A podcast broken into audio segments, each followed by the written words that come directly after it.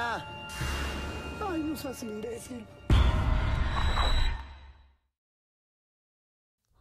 Hola, ¿cómo están? Bienvenidos al Sensacional Historia Mexicana. Este que les habla es un Chuy Campos que pues hizo tiempo, la neta, hice tiempo porque pues está la final y pues la gente le va a las chivas.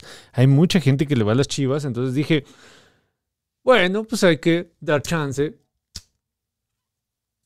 a que vean perder a las Chivas y ya después empezamos el partido. Porque yo soy una persona que respeta a la gente, ¿no? Que le guste ese tipo de cosas tan feas como irle a las Chivas. Entonces, bueno, pues por eso hicimos tiempo, querida comunidad. Acá me están poniendo buenas noches, me pone la querida Laura Mercado.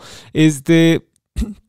Doctor Chuy, bandita sensacional, este tema de las canonizaciones sociales da para muchísimo, sí, no, nada más vamos a ver a uno para que te des una idea, por eso como que le hacía un poquito de, me, da un poquillo de miedo, les voy a ser honesto, ¿no? Acá nos pone buenas noches, doctor Chuy, bandita sensacional, acá un ojo al gato y otro al garabato viendo la final del fútbol, les digo. Acá nos ponen, yo creo que la por la final del programa no ha empezado. Efectivamente, así era, mi querida, eh, mi, querida Sop. Eh, acá ponen, hola, muy buenas noches, bandita sensacional de historia mexicana con Chuy Campos. Gran saludo para todos ustedes desde la heroica Ciudad de México, la gran Tenochtitlan, nos ponen acá. Acá dice, ya estaba asustado de que no se armara hoy. Eh, ya ven que el doc ha escapado al tema, pero por fin ya lo alcanzó. de plano. Saludos, nos pone. La culpa la tiene el foot, efectivamente Efectivamente, efectivamente, no les voy a mentir, queridos. Incluso si ustedes quieren saber si hay un historiador que, pambolero, pues vean de la playera. Y si tiene una playera de, de Lev Yeshin, pues sí, Sí, efectivamente es pambolero. Acá nos ponen, ah, mira, Olivia Michelle nos pone, lo prometido es deuda y hoy por fin Chuy me la paga. Saludos a todos, ya andamos aquí esperando el programa. Mi novio Marcel el Hermoso, muy buen apodo, mi querida, mi querida Olivia. Marcel el Hermoso, así lo vamos a decir de ahora en adelante y yo. Yo creo, querida comunidad, que tanto nos lo ha presumido Olivia que yo sí exijo una fotografía de Marcel, porque este, ahora sí que no es mala onda, ¿verdad? Pero eh, a veces el enamoramiento hace que ciertas personas se vean más atractivas de lo que los estándares socioculturales pues permiten, ¿verdad? Entonces yo creo que estaría chido que nos mandara tanto nos lo ha presumido la querida Olivia que nos mande foto de, Marcel Hermoso, por el amor de Dios, ¿no? Acá nos ponen, este, ahora sí, saludos a todos, buenas noches, doctor, gracias por escuchar las plegarias y hacer este programa tan esperado. Saludos desde Xochimilco, acá nos ponen muchas risas, quién sabe de alguna de mis estupideces que dije. La querida Patsy nos invitó en noviembre para su universidad y seguro que vamos a estar ahí. Yo, Evita, el burro por delante, Evita, Mario y yo, ¿no? Vamos a estar ahí.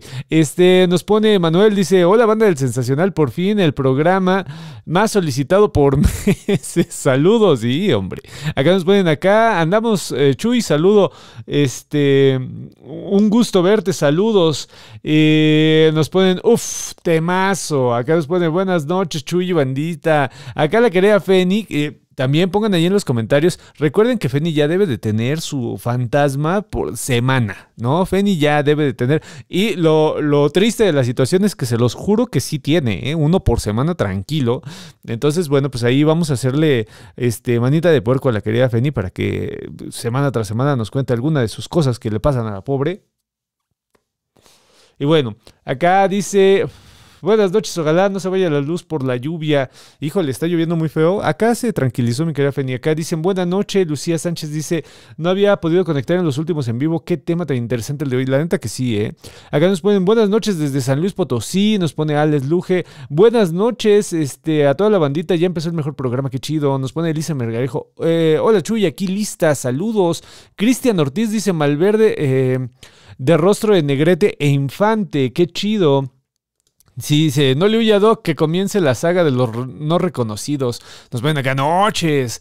Buenas noches, nos pone Lola. Doctor Chuy, buenas noches, saludos a todos. Buenas noches, nos ponen Acting Romo. Eh, Alicia dice, buenas noches a todas y todos, saludos desde Sanguicho de las Tunas.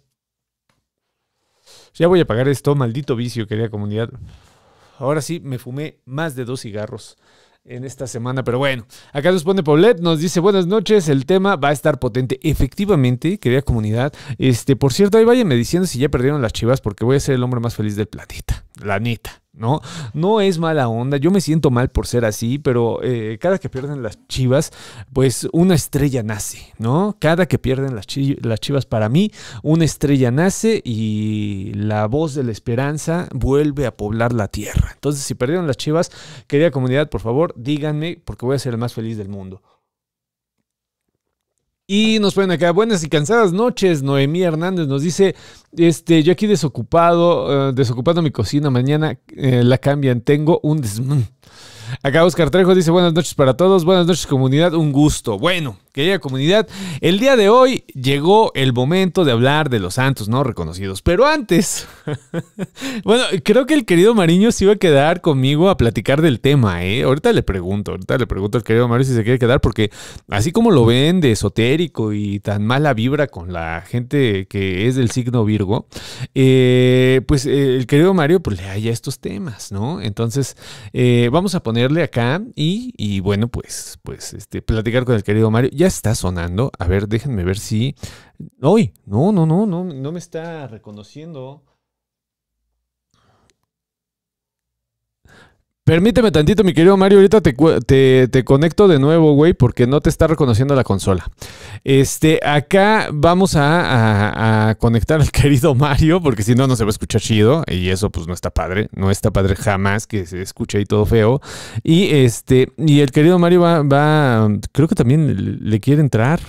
Fíjense ustedes, le quiere entrar a la, a- a la platicada de los santos no reconocidos. Ahora sí, ya estamos conectados. Y, eh, y ahora sí ya lo va, lo va a escuchar. De, de hecho, ustedes van a escuchar aquí el tú. Ahí está. Acá, este. Ya ahora sí, mi querido Mario. ¿Aló? Ahora sí te escuchas, carnal. Es que no te escuchabas en la consola y dije, pues, ¿cómo? ¿Cómo? Oigan. Otra vez volvió a pasar. Este, no, no, no, ya, pero ya estás de nuevo, ya estás de nuevo, mi querido Mario, en el preciso momento en donde Isabel Legia- Liejan me pone partidazo, ganaron los Tigres 3 a 2 en Ganaron tiempos. Eh, y qué, Me falló mi pronóstico. qué felicidad, no tienes idea, mi querido Mario, eh, qué felicidad siento en estos momentos, porque son odiosas las chivas y que pierdan, pues hacen que... Desarruinaron la fiesta, ¿no? Sí, qué padre. Todo el mundo hoy en la calle, todo el mundo traía la playera de las chivas. La verdad es que este, lamentable por ellas, ¿no? Yo sí quería que ganaran las chivas, ¿no? Mira, Pero bueno, ya ni modo. Yo solamente, mi querido Mario, hay una, so- hay una Ah. sola persona en este mundo mundial eh, por la cual siento pena y es el querido Horacio Acosta, el, el- la pareja de, de la querida Be- Beca Duncan, que este que bueno, es, es un buen ser humano a pesar de que le va a las chivas y, y bueno, pues eh, por él siento un poco de pena, pero por los demás, pues ya sabes que no. Mi querido Mario, sabes que cuando las chivas pierden, un atlista por dentro está que no cabe de la felicidad. Sí, Entonces... traes, una traes una playera de la Unión Soviética. ¿eh? Exactamente, la la de Lev Yashin, exacto, mi querido Mario, que tú como buen... Sí, pregoncísima. muchísimas pregoncísima. gracias, muchísimas gracias. Es cuando te das cuenta de que un historiador está haciendo ejercicio. cuando, sacas, cuando sacas sus playeras antiquísimas, porque no sé, no sé, bueno, estuve un ratito aquí haciendo un poquito de, de ejercicio y, y rematé con un cigarro como si fuera, como si fuese búlgaro de 1994, ¿no? Así, así. Oye, mi querido Mario, pues ¿qué nos traes el día de hoy? ¿Te vas a quedar a, a platicar de los santos no reconocidos o qué pedo, cabrón? De hecho, voy a platicar de, de, una, de un culto no reconocido, Jesús. Ah, Vamos a dejar un poco, este, no de lado, pero sí el día de hoy, esta semana, derivado de las fuertes críticas que se han hecho a mi persona. Eh, Y que hay evidencia. Lo, peor no de hay evidencia. lo, peor, lo peor de todo es que está grabado, güey. o sea, Estoy, preparando, ojalá en 15 días, porque lo estoy preparando seriamente, los cinco virgos que más admiro. Híjole, no, no, no, eso, eso se oye. Lo estoy preparando, lo estoy preparando. Ya estoy harto de, de tanta infamia, tanta bajeza que se ha dicho. Ya, ya me vinieron a apedrear la casa otra vez. No podemos permitirlo. ¿no? Mi, mi- mi Entonces, querido Mario, esto se, se ve cual eh, Ricardo Farril pidiendo disculpas por, por todo el desmadre que hizo.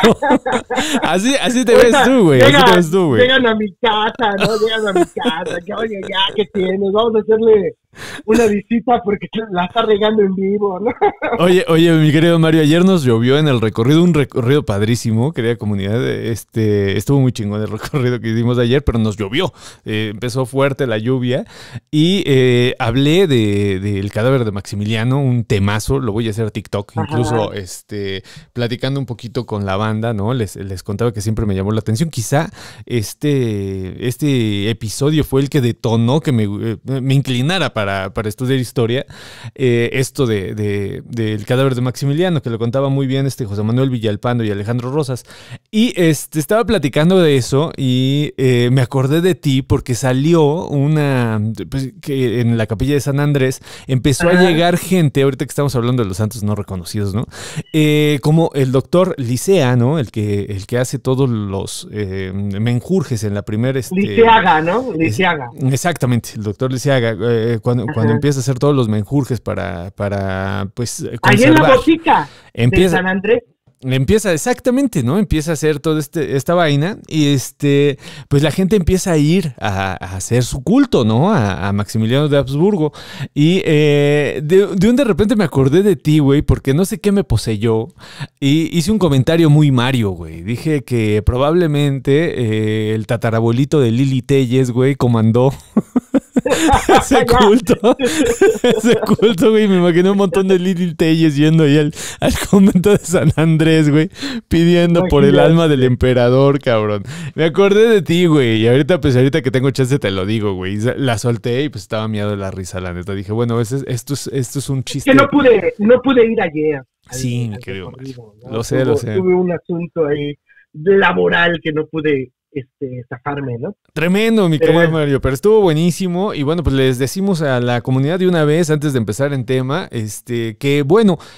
Dentro de 15 días, muy probablemente, estamos pidiendo chance, ¿no? Pero dentro de 15 días, como es el mes del orgullo, querida comunidad, pues vamos a hablar de los 41, ¿no? Del baile de los 41, que, eh, que se va a poner buenísimo. Entonces los invitamos este, para que vaya toda la banda. Si conocen colectivos, si conocen gente que le sabe, pues que le caigan, ¿no? El chiste es hablar un poquito de la historia. Evita va a hablar del poderosísimo Cotita de la Encarnación, ¿no? Este primer caso terribilísimo, ¿no? De cómo le fue a la pobre eh, de, Cotita.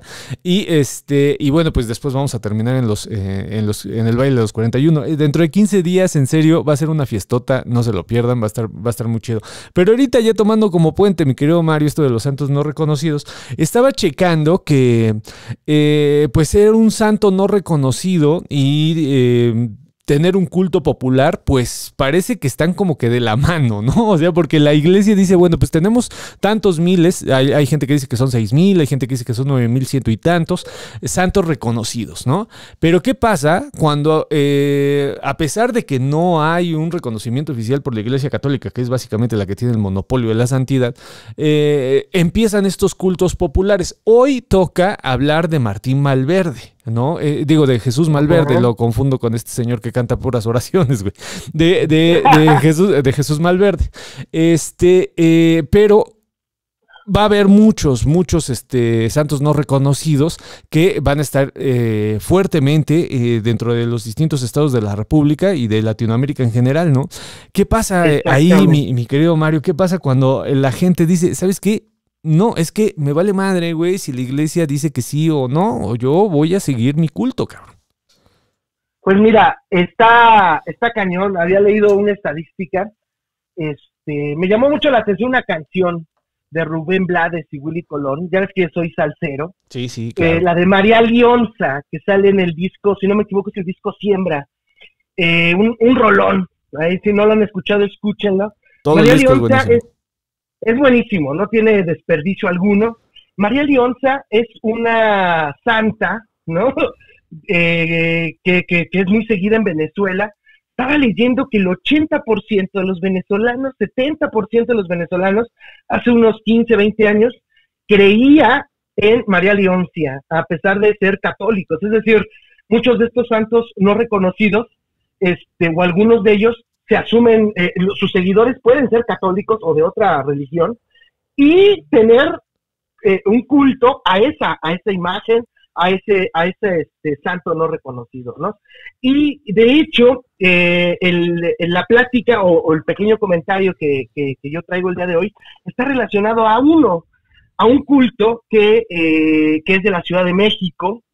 Eh, todo empezó un 23 de marzo de 1978, cuando en una pequeña iglesia de la colonia El Parque, donde está la, la alcaldía Venustiano Carranza, por cierto, que yo recuerdo mucho porque ahí estaba el cine Venustiano Carranza, y yo solía ir de niño y veía la, la iglesia que estaba ahí, había unas tortas muy famosas, y siempre me llamó mucho la atención la iglesia. Este, ya después, con el paso del tiempo, eh, mientras hacía el dibujo de la calle de, de, las acequias, de los canales, pues encontré uno por ahí, lo fui a recorrer, eh, es un canal que se llama Soquita, que pasa por atrás de la Prepa 7, pero que viene desde la colonia El Parque. Entonces, cuando estaba haciendo ese recorrido, pues encontré esa iglesia. Y justamente en esa pequeña iglesia de la calle de Soquipa, en la colonia El Parque, el 23 de marzo de 1978, eh, el padre, ¿no? José Camargo, que llevaba seis años en esa iglesia este, como encargado de la iglesia, pues eh, va a eh, hacer la Eucaristía, ¿no? Va a consagrar la hostia, justamente para el sábado, que era, digo, perdón, el jueves, que era jueves santo, ¿no? Entonces, en ese momento, consagra la, la, hostia, la guarda en la custodia, al día siguiente la va a sacar para la misa y justamente descubre una mancha rojiza, abre porque abre la, la, custodia, ¿no? Saca la hostia y se da cuenta que trae un líquido, pero además eh, la hostia olía a sangre, olía a carne. Inclusive uno de los primeros testimonios del padre es que olía a carne echándose a perder.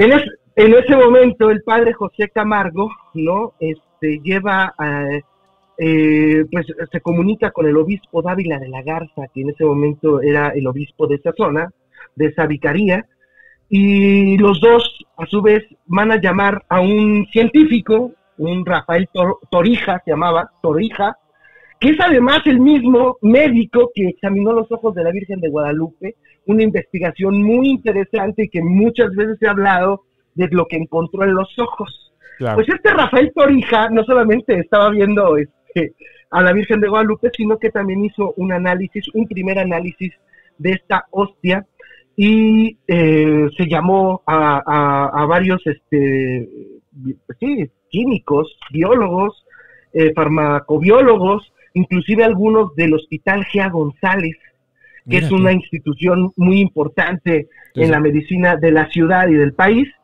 y resultó pues que efectivamente era este carne se encontraron tejidos eh, eh, de músculo, ¿no? Se, encontraron plaquetas, este, etcétera, etcétera, etcétera, ¿no? Entonces, de ahí el padre, pues, en ese momento estaba este Corripio, ¿te acuerdas? Sí, sí, Tristemente famoso, el arzobispo Ernesto Corripio Ahumada. Em, Ernesto Corripio Ahumada no le hace caso al milagro, lo desestima, y la hostia la van a llevar al Vaticano, ¿no? Eh, con varias pruebas ya científicas. No la llevan al Vaticano, la hostia más bien llevan toda la parte, este, toda la investigación que se había hecho estos dos padres, la van a llevar allá y Carol Voltila, después de varios meses de, estudiar y de ver esos documentos, o la parte de la iglesia, porque hay una parte de la iglesia que se encarga de analizar este tipo de milagros Desde luego. Y, de anal y de analizar estos santos, ¿no? Sí, sí. Eh, pues deciden enviar una carta a, México diciendo que la hostia debía quemarse y no volver a hablar del asunto, ¿no? Entonces, eh, en ese momento eh, sucede algo pues bastante interesante. Durante todos estos meses, pues, eh, los dos padres, tanto el obispo como José Camargo, pues empiezan a decir el milagro. Y entonces esta pequeña iglesia que estaba hasta cierto punto abandonada, porque además hay muchas iglesias en el centro, esta está un poquito afuera del centro, pues empieza a llenarse de, de, muchos peligreses. Yo los recuerdo en varias procesiones alrededor de, de, pues de la calle de Soquipa, de Congreso de la Unión, e inclusive recuerdo haberlos visto en alguna ocasión hace ya algunos años, en el, en el Zócalo. Ellos hacen su marcha del silencio, que es el jueves santo. Ellos la hacen en el Zócalo. Pero era una procesión que a mí me pareció en algún momento inmensa. De hecho, después de la procesión, si no me equivoco, pues regresan a la, a la iglesia de Soquipa, allá a la colonia El Parque, y hacen una especie como de bautismo colectivo. Es decir, el padre se paraba, agarraba agua bendita y mojaba a todo mundo. Cosa que a la iglesia católica pues empezó a molestarles, porque de hecho, pues eh, Esta, eh, tanto el obispo como el padre, pues y varios sacerdotes se van a separar de la iglesia y van a crear una nueva iglesia que se llama la Iglesia Apostólica, Iglesia Católica Apostólica Mexicana, y van a tener un solo templo, tengo entendido que pues es este templo que se llama este, eh, eh, Iglesia de la Virgen de Guadalupe y de la eh, Santuario Eucarístico de Nuestra Señora de Guadalupe y la hostia sangrante.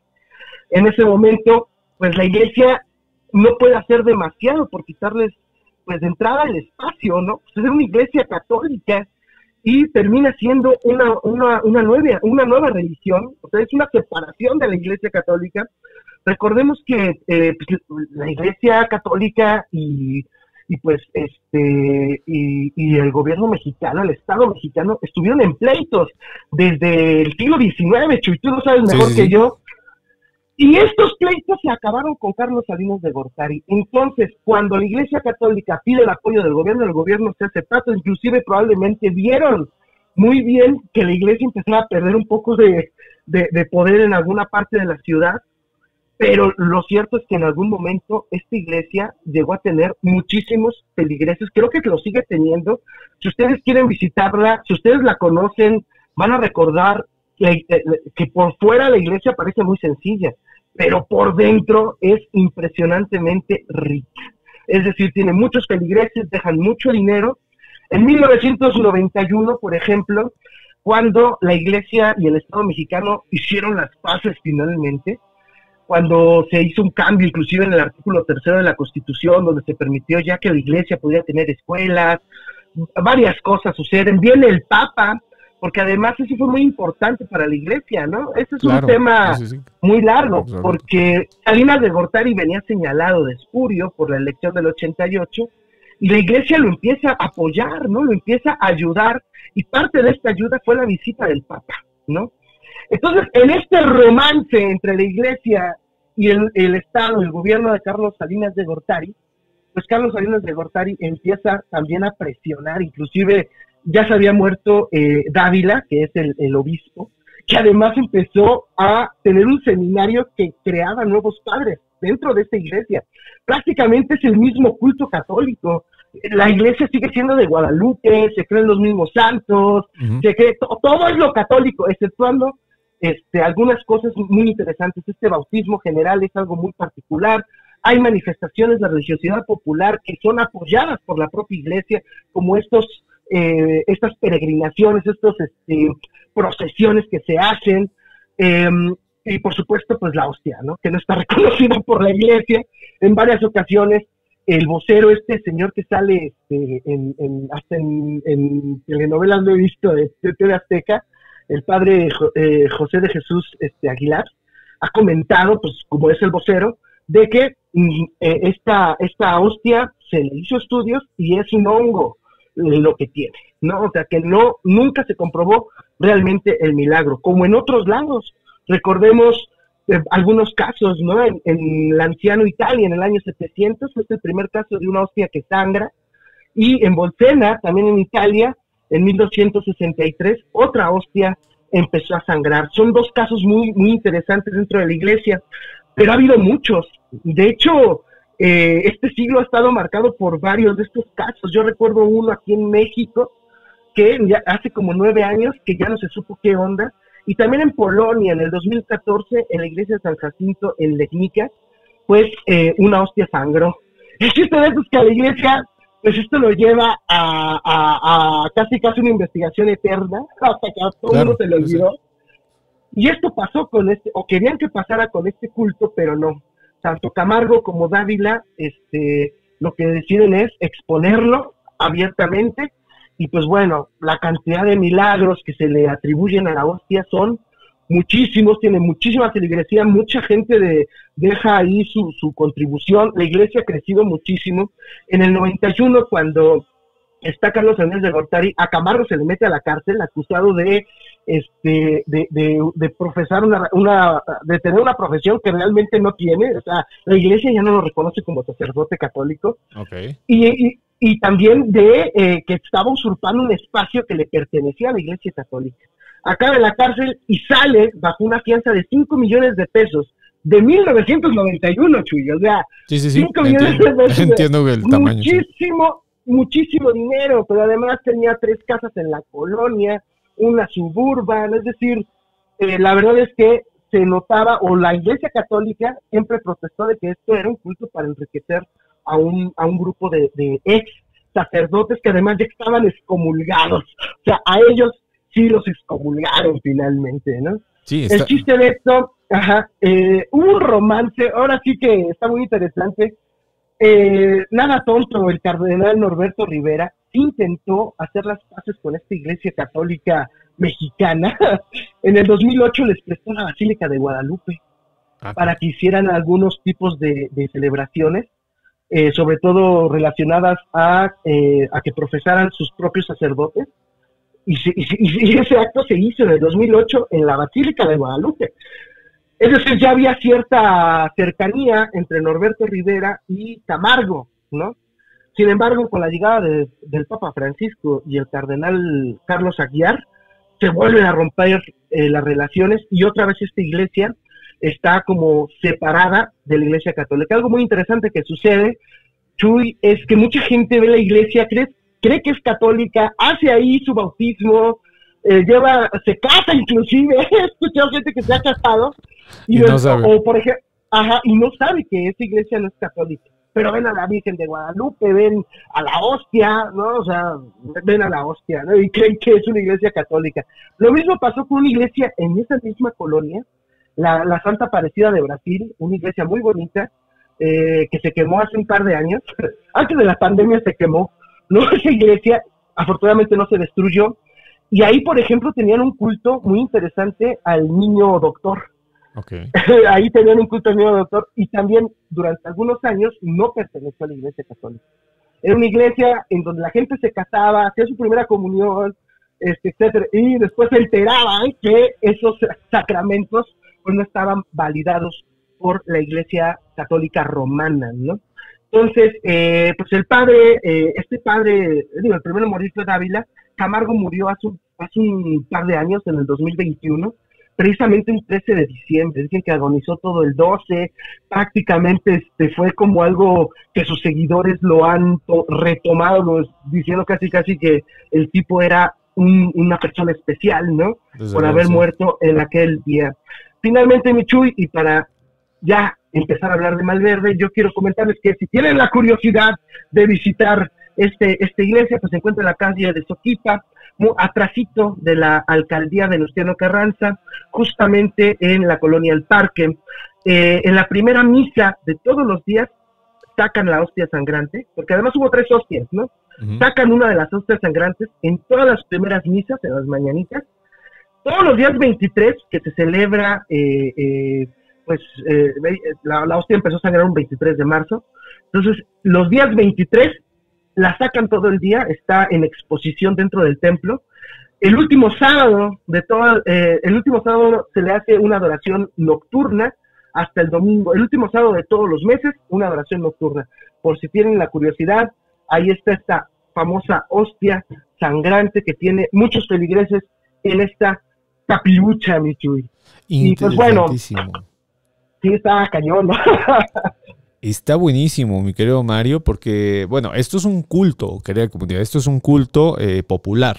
La diferencia ahorita la vamos, a, la vamos a ver, pero lo que nos está contando el querido Mario, pues eh, lo que sí te demuestra son las bases de cómo surgen este tipo de devociones, este tipo de...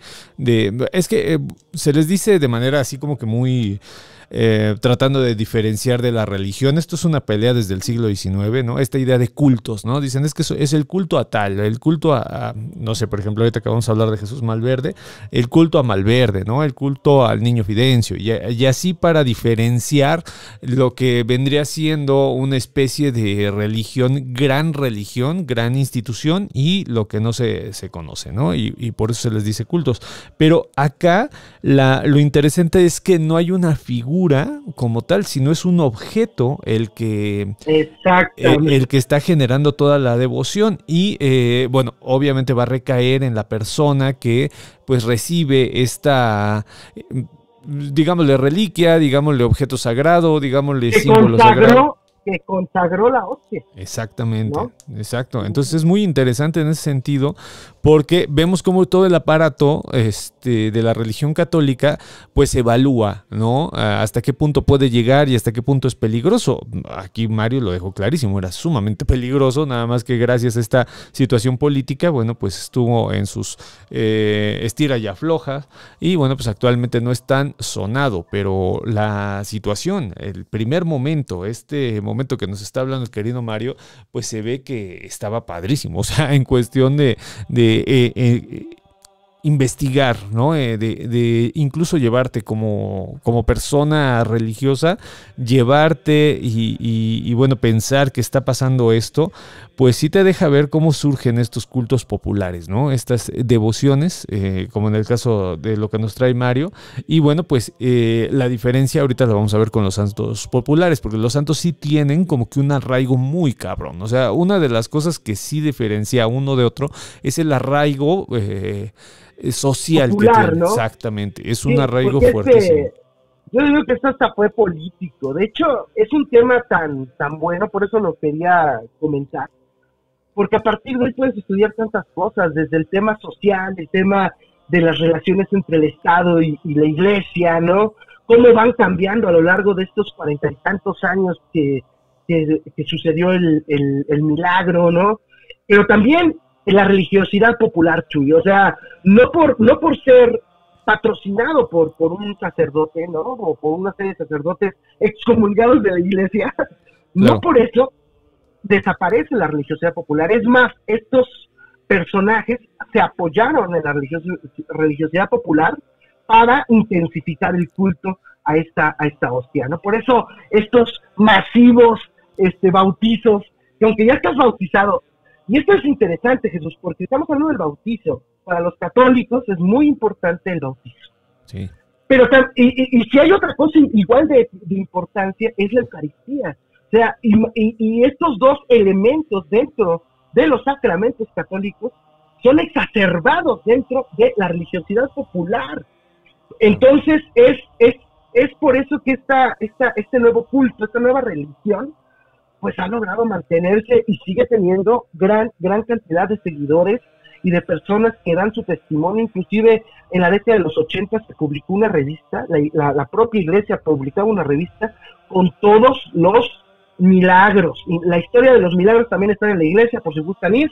Y pues bueno, eso es por eso que lo quería comentar el día de hoy darle un poco de descanso a los Virgos, que ya están descansados de mí, ¿no? Yo de ellos, ¿no? Y, este, y, hablar, y hablar de un tema este, muy particular, muy interesante, y que bueno, aprovechando que vamos a hablar de, o que vas a hablar, y sus invitados de los santos no aparecidos, quería recordar a la hostia sangrante de la Ciudad de México. Que, aparte de un nombrezazo, ¿no? Qué, qué buen ah. nombre, ¿no? la hostia también Se le conoce, también se le conoce como la hostia encarnada. Ah, fíjate, las dos, las dos son muy buenas. Las dos están padrísimas. era como mi, mi, broma, no sé si te acuerdas, en la universidad, que decíamos que yo era de la Santísima Cofradía de la Preciosísima Sangre del Perpucio del Niñito Jesús, güey. No, que creo que sí existe, ¿no? O sí existió algo así. No, sé, pero...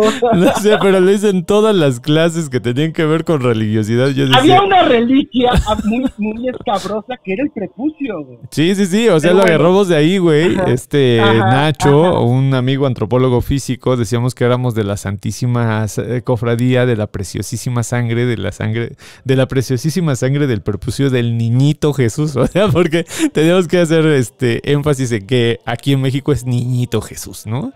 Entonces, esto estaba bien cagado, ¿no? Toda la gente se cagaba de la risa cuando hacíamos esas estupidez. Vamos a leer los comentarios, mi querido Mario, eh, porque hay bastantitos. Acá, esta Rubicita dice, Chuy, acá eh, le saludamos desde San Luis Potosí, desde San Luis Potosí, mis morritos, Eddie y Edward, oyéndolo, sus minifans, ay, qué bonito, pues un abrazo a Eddie y Edward, y ya duérmanse, manos, porque sí, ya es bastante tarde. Acá nos pone, las chivas son al dog, lo que los virgo a Mario. Gracias a San Malverde perdieron las chivas. Dice, ya tan temprano a tirar hate contra los Virgo. Le ponen acá. Dice, ya sabes cómo se ponen. Doctor Chuy, buenas noches. Por fin alcancé en vivo. Emocionadísima. Saludos desde Oaxaca. Ay, qué bonito jazz. Oaxaca es uno de mis lugares favoritos junto con Guanajuato. Acá nos ponen este. Saludos, querido Chuy y Marium Sazú. Felices de que ganaron los Tigres y ya listo para escuchar espantos después del aguacero que nos cayó ayer. Te digo que estuvo bueno, mi querido Mario. Acá nos ponen Virgos. Coloquen sus guantes de box porque ya llegó llegó Mario. dice, hola Chuy, querida banda, nos dice Griselda. Este, buenas noches, por fin el tema de los santos. Tengo entendido eh, que la ONU desde 1983 sí reconoce como personas a los Virgo. Pero podría estar equivocado. En México sí les dan INE y de eso estoy seguro. Acá nos ponen, si es interesante, Mariam Sasu, ¿quieres limpiar tu imagen ante los Virgo? Acá nos pone Catarina Escobar, las iglesias Niño Fidencio, Pancho Villa y Maradona tienen muchos feligresas. Eh, nos ponen, más vale que alguien de la comunidad estemos en ese top 5. Acá dice aquí, este... Eh, ahí sí, muy buen recorrido. Lástima que nos llovió. Este, pero se puso, tuvo su encanto esto de que lloviera, ¿no? Porque eh, me, hicieron hablar de Tlaloc, mi querido Mario, y terminamos eh, proponiendo una, una salida a Teotihuacán. Ahí luego les, les cuento cómo va a estar la vaina, ¿no? Que vayan todos los que sí, va a estar, va a estar chingón.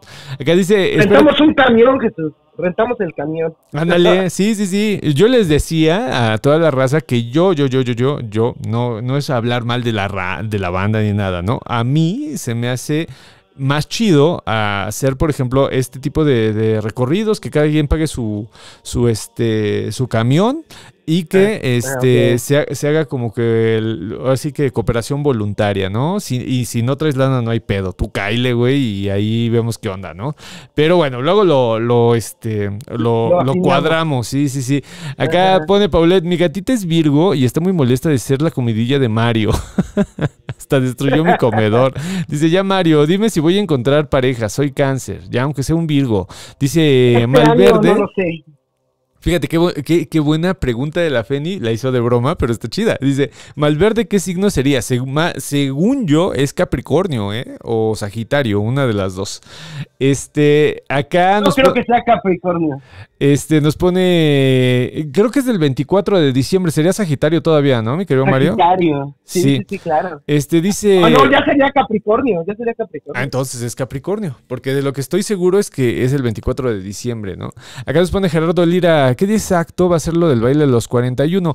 Déjame cuadrarlo, mi querido Gerardo, esa es la bronca, que todavía tengo que platicarlo con el FIDE para, para ver este, que no se cruce con algún evento, porque como es el mes del orgullo, mi querido Gerardo, pues eh, hay un montón de eventos y hay unos que son masivos. Entonces, pues hay que sortear ahí, ¿no? Y, ver qué chulo. Y hace, hace un año, ¿cómo nos fue ese día?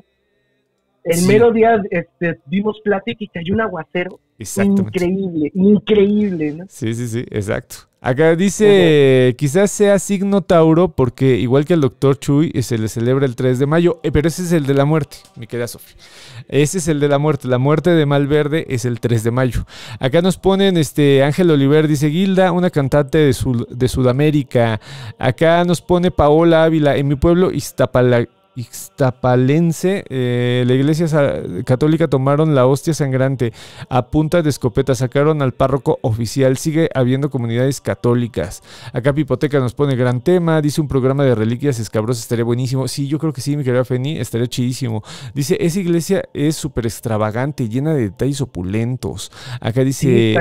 prepucio del niñito Jesús y les dio risa mi estupidez del prepucio del niñito Jesús. Dice, eh, qué chistoso, mi tema de investigación es la cofradía de la preciosa sangre. Pues mi querida Elisa, ponle del prepucio del niño Jesús. Ahí le dices a la doctora. Es que Elisa es este nuestra hermana menor, mi querido Mario, porque también es este discípula de la querida doctora Hilde Iparraguirre, a la cual le mando un abrazo. Órale. Sí, sí, sí, le, mandamos un, respeto a la querida, a la querida Hilda. Claro que sí. Acá nos pone, ojalá un día nos puedas platicar sobre las llamadas momias de Santo Domingo. Desde luego, incluso ayer estuve platicando un poco de ello. Este, porque eh, Juan José Vaz es el que manda sacar las momias y después se da la arrepentida de su vida porque pues andaba la momia de, de Fray Servando, creo que en Argentina, ¿no? Este, nos pone Eduardo García, saludos Chuy, apenas te conocí hoy en un programa de El Foco y te busqué en YouTube y encontré tu canal, saludos desde Monterrey, bienvenido Eduardo García, qué chido, pues haz mucho ruidito a toda la gente si te gusta, ¿no? El, dice, y arriba los tigres, exactamente, siempre, siempre, siempre el que le gane a las Chivas es mi amigo. Acá dice, ¿a qué santo le pediste paro para que mamaran las chivas? Nos pone Jonathan Díaz, ¿no? No, yo no hago nada de eso. Quería Yo dejo que las mismas chivas fluyan como lo que son y ellos solitos hacen sus cosas, ¿no? Este, nos ponen acá, las chivas serán Virgo. Doctor Chuy. Nos pone acá en el rollo donde eh, es mi mamá, hay historia, hay una historia de un ser que murió en el monte hace muchos años cuando era un animalito se pierde, le rezan y este les hace el milagro. ¿Dónde entra esto? Mira, mi querida Rubicita, eso es eh, religiosidad popular 100%. Eso es un culto a un santo reconocido, no reconocido francés, que recuerden que también como las historias, como los cuentos, las leyendas, los mitos, pues no tienen nacionalidad. Pero aquí sí tenemos como que el registro. Hay un historiador, mi querida Rubicita, que fue muy bueno, ya murió el señor, se llama Jacques Legoff, y él ah, eh, hacía estudios ¿no? sobre este tipo de cosas de religiosidad popular, cuando empieza la, la historia de las mentalidades, que a unos les gusta, a otros no. Pero bueno, abrió ciertos temas. Y salió este santo. Este santo francés es un perro galgo, es la historia, si mal no recuerdo, es de la Baja Edad Media, y eh, resulta que este perro salva a un niño de que muera eh, por el ataque de una víbora, pero cuando llega el eh, me, imagino que era un noble, ahorita no lo recuerdo muy bien, te lo estoy diciendo de memoria, como toda la vida, siempre abuso de mi memoria. Este eh, llega y bueno, pues se da cuenta de que eh, no está el niño y el perro tiene el hocico sangrando. Entonces le corta la cabeza. Hay unas versiones que solamente le mata, pero hay otras que son muy específicas, ¿no? Le corta la cabeza y después se da cuenta de que el niño estaba a una distancia y, después estaba la, víbora y estaba muerta. Este santo, si mal no recuerdo, se llama San Gilbert. Y eh, durante muchos años, o sea, estamos hablando de décadas, eh, la gente hizo un santuario y le rezaba al perro. Entonces era una cosa pues, dificilísima de soportar porque, pues imagínate cómo se ponía la iglesia de que fueran y le rezaran al perro. Este tipo de historias también las vamos a encontrar con otro santo perro que se llama San Labrel. San Labrel también, si mal no recuerdo, ese es irlandés, pero es exactamente la misma historia y acá en Latinoamérica también tenemos estas historias de los santos perros, ¿no? Que, son muy conocidas. Esta que nos estás contando, pues puede ser una variable de puede, digo, eh, en el sentido de que estas historias mudan, no tienen una nacionalidad propia, sino que se, se, van... Eh, acondicionando al espacio, ¿no? En donde se cuentan. Y como hay muchas migraciones, porque el ser humano es un ser migrante, pues bueno, pues se lleva sus historias y las cuentan. Pero está muy interesante, mi querida Rubicita. Espero que te haya ayudado en algo, porque no fui muy específico, pero el historiador que sí le, sí, sí le pegó mucho a este tema es este Jack Legoff, ¿no? Este, buenísimo. Bueno, para mí. Creo que al Mario no le gustaba tanto, pero a mí me gustaba mucho. Acá dice, este, Jazz Aguilar, dice, la Virgen del Metro Hidalgo cuenta como santo no reconocido. Eh, yo siento, pues, eh, Mario también, ahorita lo, escuché el no, yo siento que es más bien una devoción, pero es una devoción muy mediatizada. Hay devociones muy mediatizadas y eh, estas se ponen de moda a partir de las... los elementos masivos de comunicación como son la radio y, la tele, ¿no? A partir de los años Creo que la iglesia las llama como manifestaciones, ¿no? O apariciones este, de la Virgen. Sí, pues, que ha aparecido en un bolillo, que ha aparecido en, la entrada del Metro Hidalgo, ¿no? Pero es la Virgen de Guadalupe, ¿no? Exactamente, exactamente. Así como lo dice Mario, así es, pero surgen en el siglo XX. Estas sí surgen en el siglo XX, son como que muy eh, focalizadas porque el medio masivo de, la, de, comunicación lo que hace es expandir una noticia y bueno, pues la gente eh, no tiene un arraigo propio al culto, sino lo que pasa es que escucha que hay esta maravilla, ¿no? Este, este plano sería más maravilloso y bueno, pues se queda con esa idea, pero no, no propiamente un culto a un santo o una devoción como la que nos contó el querido Mario, el, uno de los primeros elementos es el arraigo popular, efectivamente hay un arraigo popular y eh, corresponde a una zona, siempre corresponde a una zona y después se va a extender, como el caso de Jesús Malverde, que eh, vamos a contar eh, ahorita, ¿no? Acá nos pone Daría Azul, dice, bendito, bendito, bendito, digo, bandita, bandita del sensacional saludos nocturnos, sí se pudo, sí se pudo hablar de Santos. Eh, nos ponen acá, eh, lamentablemente no me pone, ah, el nombre eh, nos pone buenas noches doctor Chuy justo Isabel Allende en su libro eh, Cuentos de Eva Luna tiene un cuento relacionado con una santa no reconocida que le regresa la vista a un sacerdote bastante conservador. Si puedo lo rolo en el grupo. Muchísimas gracias. Yo también voy a rolar eh, bibliografía al grupo. Hay uno muy bueno que, que literal estudia a Malverde no lo sacó el colegio de San Luis y este y es muy bueno, ¿no? Lo, voy, a, lo voy a rodar en un ratito. Acá dice, también mi generación hacíamos bromas en la facultad acerca de las cruzadas que iban en busca del prepucio del niñito Jesús, ¿ya ves, güey? No, éramos los únicos, mano. Acá pone, Hilda es mi profesora, pero estoy en la línea de la doctora María Elisa Velázquez, pero sí te la saludo, sí. Oye, oye, este, María Elisa Velázquez fue mi jefa en la coordinación de antropología, cuando ella fue coordinadora nacional de antropología. Es una gran persona, la verdad es que este, María Elisa. me cayó muy bien. María Elisa Velázquez. Pues le mandamos también unos respetos y un saludo a la querida Un saludazo, sí, claro que sí. Eh, nos pone este Luis eh, Lueva, nos dice, había una santa, creo que Catalina, quién sabe de qué, eh, a ella Jesús Diosito le propuso matrimonio colocándole su prepucio como anillo nupcial y así no quieren que uno sea ateo, nos pone acá. Güey, pero está muy buena la historia. Acá dice. Está buenísima. Sí, haré ruido y ya me suscribí. Gracias por la bienvenida. No, gracias neta a ti por, por estar acá con nosotros. Nos pone. Ayer vi el recorrido por Face, me encantó. Es, un gran, es una gran opción para los que por, algún, ah, por alguna razón no podemos acudir. Espero poder ir a uno pronto. Saludos desde Minnesota. Oye, pues ojalá le puedas caer al de los 41 porque luego llegan los colectivos y pues son, es banda bien, bien, bien metida en el tema. Le saben, te cuentan, agregan un montón de cosas. Yo creo que este que viene, si nos lo permiten hacer, puta, va a estar chingoncísimo. Se los juro. Se sí que lo, parece que lo estoy vendiendo, pero no, se los juro que está bien chingón. Acá dice, si no ayuda al doctor, si no ayuda al doctor Chuy, muchas gracias y disculpe la preguntota, este, que soy, pero usted es una pistola para la historia. No, hombre, más bien, este, soy buen vendedor. Pero hay gente, yo siempre digo, los historiadores son viejitos, ¿eh? Mi querida Rubicita son viejitos de 67, 70 años. Ahí como que ya ahí pueden decir que soy historiadores. Todos los demás somos ahí como que vendedores de pócimas del medio oeste, ¿no? Del viejo oeste. Acá nos ponen, en Perú me hablaron del niño compadrito, que es la figura de un esqueleto al que le rinden culto el 31 de octubre en una iglesia. Se dice que es hijo de un hacendado que cumple favores.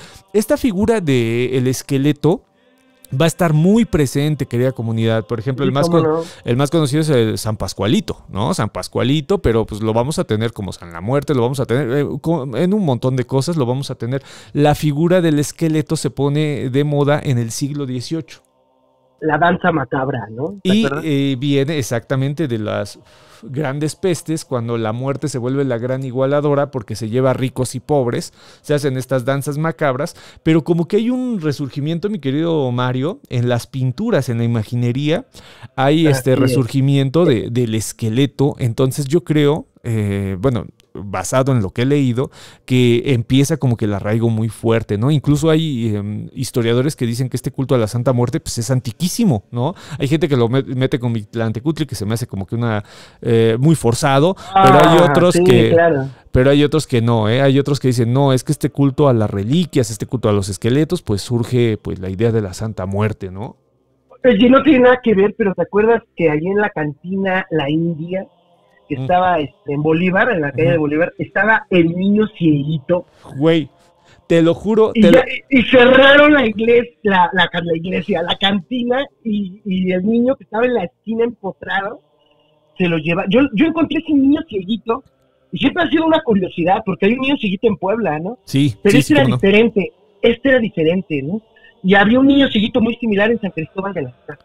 Güey, No sé si sea un, un niño no reconocido. Fui, fui este viernes, fui a grabar con la queridísima Luisa Iglesias, eh, la, querida Luisa La Ouija, que por favor escúchenla en Reactor en la mañana. Pongan, está vivo. Este, yo se la pongo a mis chavitos. Cuando estoy dando clases, estamos escuchando a, a la querida Luisa. Y este, estábamos hablando justo de esa pinche cantina y de qué, a quién, qué mente perversa se le ocurre poner ese niñito, güey. Y cuando estás pedo, güey. O sea, sales, sales y ves al niñito. Era dices, impresionante. dices, ¿qué Era pedo? impresionante. ¿Qué pedo No, con no, esto, no. güey, no? Pero sí, Porque le súper. salía sangre de los ojos niño. O sea, era impresionante. Una imagen Exacto. macabra. Era de- macabro. Esa sí estaba eh, dentro de los macabrones, ¿no? No era, no era macabra solamente, sino que era macabrona, pero la pusieron en, con todo el dolo de, de este, de que te fueras de ahí directo al anexo, güey. Porque sí, era así como que no mames, güey. ¿Qué pedo? Pues si yo estaba chupando tranquilo y me sacan al niño cieguito, ¿no? Pero bueno, acá Sí, no, no- no, no. nos pone este Rubicita. Ja, ja, ja, eh, Rubicita del Inmaculado y Sagrado Piojito del Niño Jesús. Ah, ya me habías espantado, Rubicita. Dije, no, esta ya se unió a la cofradía del prepucio del Niñito Jesús. Acá nos pone eh, Lucía. La escritora Mariana Enríquez tiene una novela muy locochona de una especie de secta oscura que trabaja con San la Muerte y demonios. Está interesante de nuestra parte. Eh, Está interesante. Sé nuestra parte de noche. Es de anagrama. Me imagino que ese es el nombre, mi querida Lucía. Muchísimas gracias. La voy a checar porque no la conozco. Ahí sí, para que veas, me estás hablando eh, en chino, ¿no? Y dice, también tiene cuentos relacionados con San la Muerte y el Gauchito Gil, que también es otro de estos santos, ¿no? Este, ese libro se llama Ah, sí, cómo no. lo que perdimos en el fuego, ¿no? Acá nos pone Isabel Lieja, dice, a mí una vez se me bajó la peda saliendo de la cantina con el... Te lo, ya ves, güey, te, te lo, te lo juro que eh, está muy mal pedo, güey, muy mal pedo, que pongan al niñito cieguito y si andas bien pedo, güey, y ves esa, eh, eh, esa imagen tan fuerte. Es- Y es tristísimo que, que, que no sobrevivió a la pandemia en la India. Porque se llamaba así la, la cantina, yo fui varias veces. Todavía tenía escupideras. Y, Claro, los- y, las claro. sillas, y las sillas tenían un espacio para jugar dominó y poner tu chela en la pata de la silla y jugar dominó. O sea, era una, era una cantina de tres tiempos de, de Anti- botana. Era anti- de las buenas, ¿no? de las antiguas. Sí, sí, sí. y es- bailó con la pandemia. Rarísima, rarísima, pero recuerda que las cantinas en el centro histórico tienen este reverdeceres, ¿no? A veces eh, eh, se apagan y a veces de nuevo salen. Y Yo creo que la India ahí en algún momento va, va a resurgir. Acá nos, que sí. nos ponen, jajaja, ese niño fuera de la cantina era para que el susto se le bajara la peda. Sí, yo creo que te metías, ¿no? O sea, como que se te acababa el pinche superpoder y decías, "Bueno, voy, a de, voy de nuevo porque el niñito cieguito ya me bajó. Dicen acá, dice Carlos, pues ya no existe, no me digan eso. Mira, mi querido Carlos, eh, si hay alguien con autoridad de hablar de cantinas en el centro histórico es el borracho del Mario. Entonces, entonces te dice que ya no está, no está. Acá nos ponen este Dulce Morina, a finales del siglo XVIII, Fray ahí está la portentosa vida de la muerte. Sí, dice Fray Joaquín de Bolaños, publica el libro La portentosa muerte, en donde viene con muchas imágenes de la muerte en diferentes escenarios. Sí, y no solamente eh, Joaquín de Bolaños, eh, mi querida Dulce Molina, imaginería, sino que hay toda una imaginería muy interesante. ¿Sabes quién la eh, estudió? Esta que fuese la directora del Instituto Mora en algún momento y que eh, ahorita no me, no me, acuerdo si es Alejandra Moreno Toscano, eh, pero hace un estudio sobre los testamentos. Entonces se mete a ver Los Nobles ante la muerte, se llama el libro, y a partir de ahí ella es la que desarrolla como que esta relación entre la imagen, la imaginería de la muerte y estos cultos posteriores, ¿no? Acá dicen, eh, Sí, yo conocí la India y también, este, y también bailó la mascota. Acá nos ponen ya. La mascota estaba, la mascota estaba cerca de ahí. Claro. Estaba el gallo de oro, la mascota, la India y por allá la vueltita, la faena. Y qué grandes nombres. Grandes nombres. La faena, este, bueno, luego hablamos de cantina. No, y bueno, eh, la faena sigue viva, ¿no? La faena, si mal no recuerdo, es así sobrevivió y también es estas. Uh... Lleva, lleva como 30 años en decadencia esa, esa faena, pero es uno de los lugares que me encanta del centro, es muy tranquilo. Bueno, ahí llega a dar clases. Fíjate, qué, qué, belleza, qué belleza. Oye, hay que hacer alguna clase en alguna pinche cantina, cabrón. Igual la faena se presta, ¿eh? Porque igual ni les dices nada, güey, y llegas y, damos algún, algún tema. Acá Marcel Garza dice, ¿qué onda, Chuy? Oye, recuerdo que una compañera de Colombia que andaba de intercambio acá en Monterrey me habló de unos santos a los que le rezaban allá para que les fuera bien a la gente en sus crímenes. Pues mira, vamos a utilizar, mi querida Marcel, este, este pequeño comentario, pues para entrar en tema con Jesús Malverde, porque yo creo que es... Eh, el santo no reconocido por excelencia. No sé qué piensa mi querido Mario, pero es el santo reconocido no reconocido por excelencia, ¿no? Eh, eh, en mi caso, en esta... Es un antihéroe, ¿no? Exacto. Es un antihéroe. En, en, en, mi caso creo que el match, o sea, lo que da así como que la, el enamoramiento con Malverde es lo transgresor, ¿no? O sea, en el momento en el que surge este santo no reconocido es un momento convulso en la, sociedad mexicana, ¿no? Estamos hablando de este norte, este norte que casi no se comunica con el centro y con, mucho menos con el sur de lo que es eh, México en esos momentos y que tiene un cierta inclinación más hacia platicar con, con, este tipo de devociones, con este tipo de cultos que están más pegados a la, a la idea del protestantismo y a la idea norteamericana de progreso. Entonces, si ustedes se fijan, Teresa Urrea, el niño Fidencio, Malverde, pues están en esta zona, ¿no? En una zona que no, vamos, o sea, a todas luces no es esta devoción tan calcitrante que tiene el centro y el sur del país, sino que como que respiran una, unas devociones distintas, pero lo que sí tiene eh, y, que llama la atención es que eh, tiene un romance con algo, un fenómeno muy, muy importante a finales del siglo XIX y que eh, no se puede dejar a un lado, y que es el bandidaje, querida comunidad. El bandidaje fue muy importante, tan importante que lo vemos en crónicas, o sea, en, las novelas del siglo XIX, lo vemos en periódicos, vemos cómo el bandido se tomaba como uno de estos grandes peligros para el pro progreso que esperaba Porfirio Díaz hacer. Y en el norte, este norte que les digo que está hablando, que está comunicándose más con Estados Unidos, con el sur de Estados Unidos, pues obviamente, pues tiene como que ahí sus, sus romances, ¿no? Entonces Jesús Malverde viene en este momento, es decir, tiene una coordenada de dónde y cuándo muy específica y es esta onda del bandidaje. Hay un gran historiador, eh, y me cuesta trabajo decirlo porque durante muchos años eh, le tiré hate, que es el querido Eric Hosban, ¿no? Eh, Hosban nos ¿Cómo dio... te atreves a tirarle hate a Eric Hosban? Eh, no en, en, ese momento, mi querido Mario, he de confesar, y también aquí con la querida comunidad, que era más el coraje que yo tenía hacia el desdén que tenía la, la ENA en general, bueno, no en general, en particular la licenciatura en historia, por la historia cultural no se podía hacer de cierta manera la historia cultural en la ENA, ¿saben? O sea, era um, un hostigamiento constante, constante, ¿no? De que tú no podías hacerlo, que no era historia y eso. Salvo por Thompson, que Thompson hizo, yo creo que la mejor historia cultural de la historia, ¿no? La hizo Edward Palmer Thompson. Los demás no se les veía con buenos ojos, ni siquiera Peter Burke, que en algún momento él fue historiador social, como Thompson, ¿no? Thompson decía que era historia social, pero lo que hacía era a todas luces una de las mejores historias culturales que ha existido, ¿no? Si no es que la mejor. Y Hosban, eh, cuando tú leías a Hosban, este libro mítico para los historiadores, que es la historia del siglo XX, pues a mí en lo particular, mi querido amigo Mario, eh, me daba mucho coraje porque escribía formidable. O sea, tú lo leías y parecía que estabas leyendo una pinche novela y decías, no mames, ¿cómo un pinche historiador social puede escribir tan bien, cabrón, no? Eh, porque lo que tiene la historia cultural es que tiene una gran prosa. O sea, la, historia cultural seduce, ¿no? Seduce cuando tú la lees. Dices, no mames, qué bonito cuentan la historia estos güeyes, ¿no?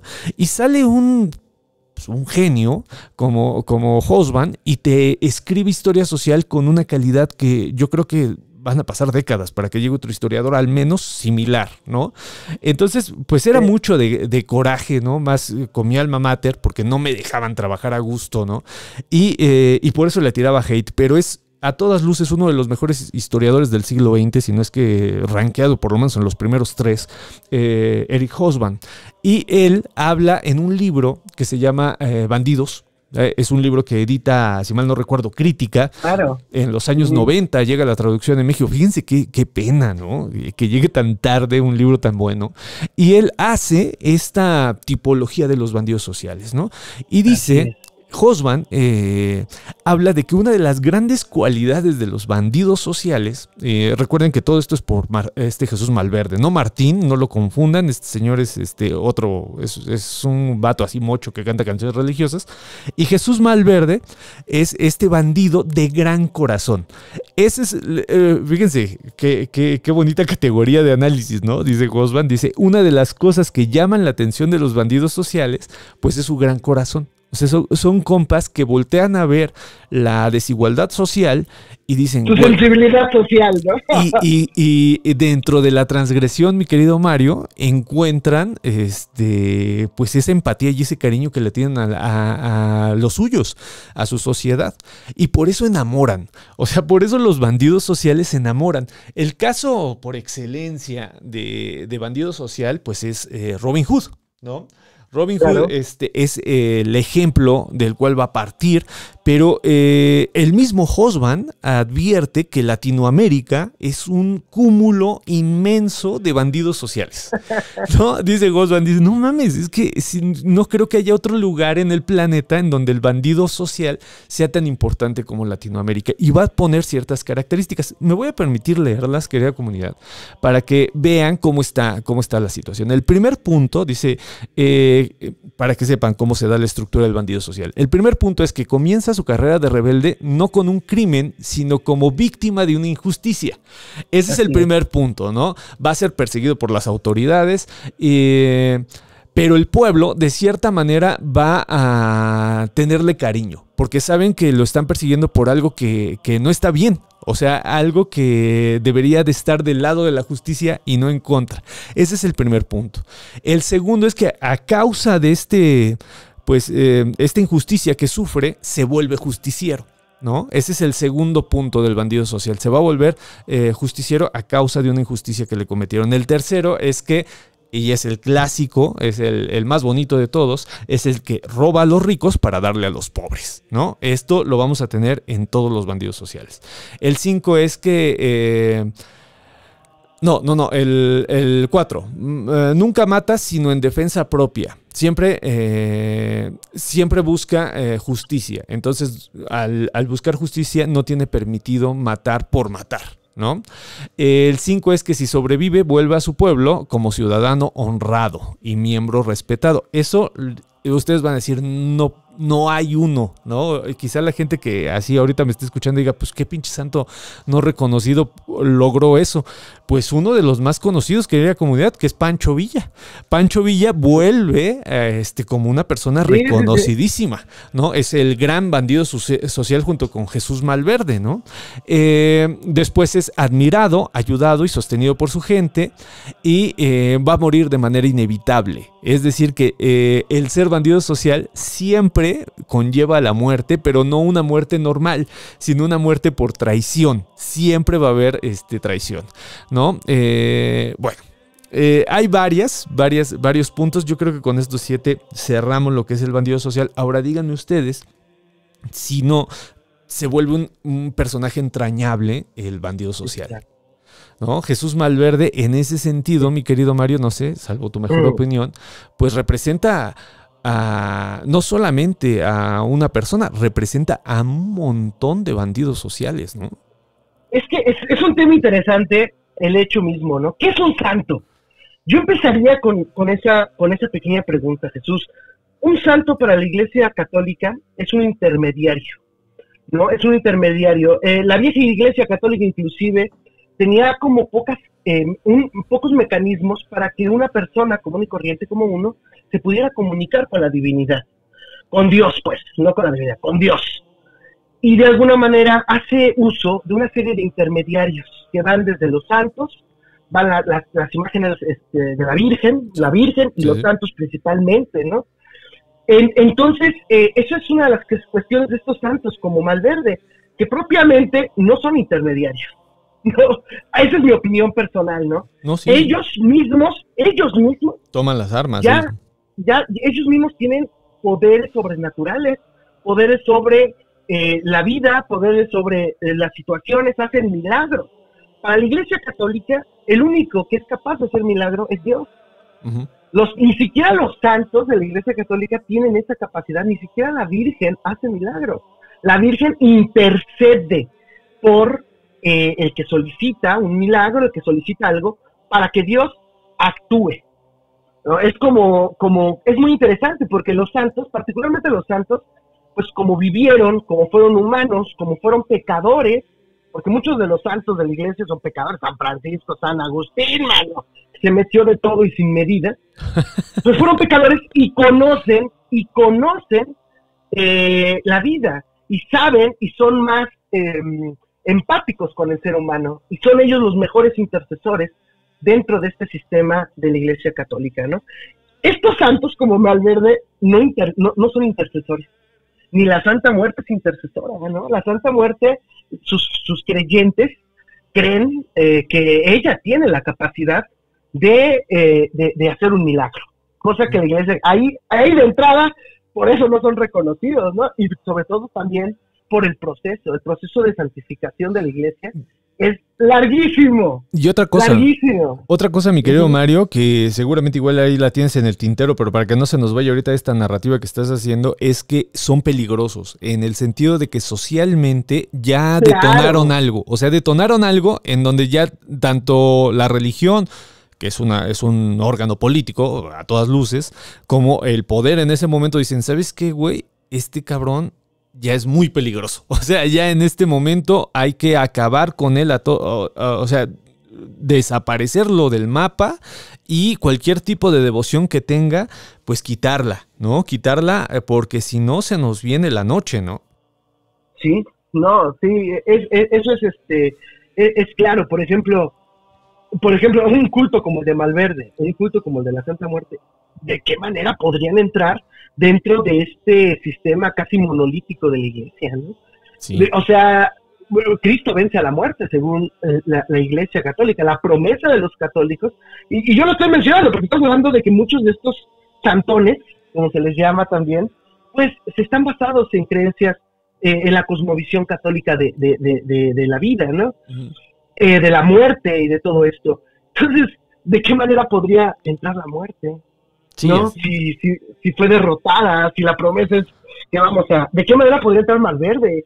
Que, que, que pues, pues no, no tiene una vida eh, consagrada. Ahí es lo interesante, que es la gente, que es la gente que hace, eh, eh, que le da esa, esa, pues ese- esa característica de, de tener control sobre lo sobrenatural, sin ser intermediario. claro. Por lo tanto, yo, yo estoy pensado, Jesús, este, eh, quizás eh, es, un, es mi comentario, ¿no?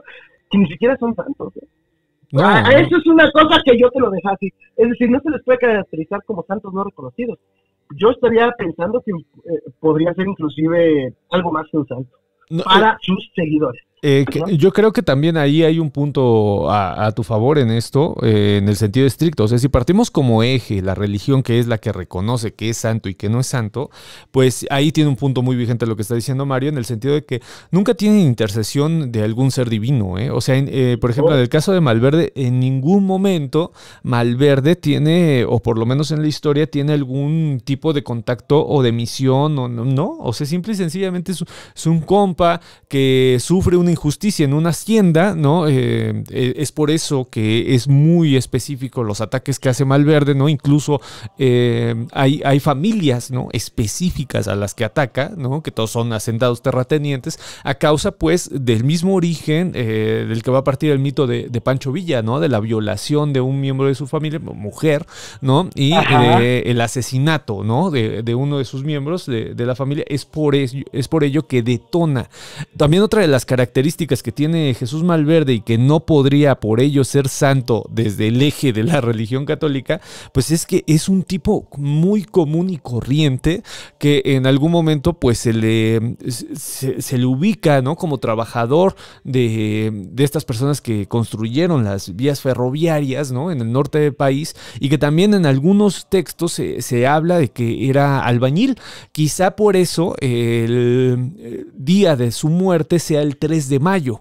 Es decir, que eh, muy probablemente, y eso es parte de la leyenda, y empata justo con esta situación de que el 3 de mayo pues, es el día de los trabajadores de las construcciones. Entonces, fíjense aquí cómo, eh, pues no, no, eh, o sea, carece del elemento sobrenatural a todas luces, ¿no? O sea, no hay un llamado sagrado como fuese el caso, por ejemplo, de Juana de Arco, ¿no? ella tiene incluso diálogos constantes, ¿no? No, acá no, acá en el caso de Robin Hood, en el caso de Chucho al roto, en el caso del Tigre de Santa Julia, en el caso de esta eh, de, Pancho Villa y de todos este tipo de bandidos, pues eh, vamos, a, vamos a encontrar que pues no hay un llamado a lo sagrado en ningún momento, sino que son vatos que eh, ven una injusticia, sufren la injusticia y a raíz de, esa situación se vuelven vengadores, literalmente son justicieros vengadores y lo retrata muy bien, yo insisto, la novela mexicana del siglo XIX, un lugar común es decirles el zarco. ¿No? Eh, es así como que... bandidos de Río Frío. exactamente, los bandidos de Río Frío y este tipo de situaciones en donde nos denuncian como en Latinoamérica, no solamente en México, hay una eh, emergencia de bandidos sociales, ¿no? O sea, constantemente están surgiendo este tipo de personalidades y bueno, pues por eso, por ello van a desembocar en, eh, en este tipo de devociones, ¿no? Incluso el castigo, en donde empieza lo sobrenatural con el querido Jesús Malverde, mi querido Mario, es a posteriori, ya después de que le matan, ¿no? Es cuando empieza la situación sobrenatural, no antes. Y como es traicionado, es decir, que eh, la muerte es injusta. Hay tres orígenes, ¿no? Hay uno que dicen que es por medio de ejecución, que realmente toman a, Jesús Malverde, o sea, lo, toman preso. Hay otra versión en donde se justifica esta aprehensión por medio de la traición de un compañero. Y la que me gusta más, que creo que es la más sonada, aunque yo he escuchado las tres, ¿eh? de personas que no le entran mucho a los temas de, vamos, o sea, que no son historiadores, sino que son más bien eh, personas devotas a Jesús Malverde.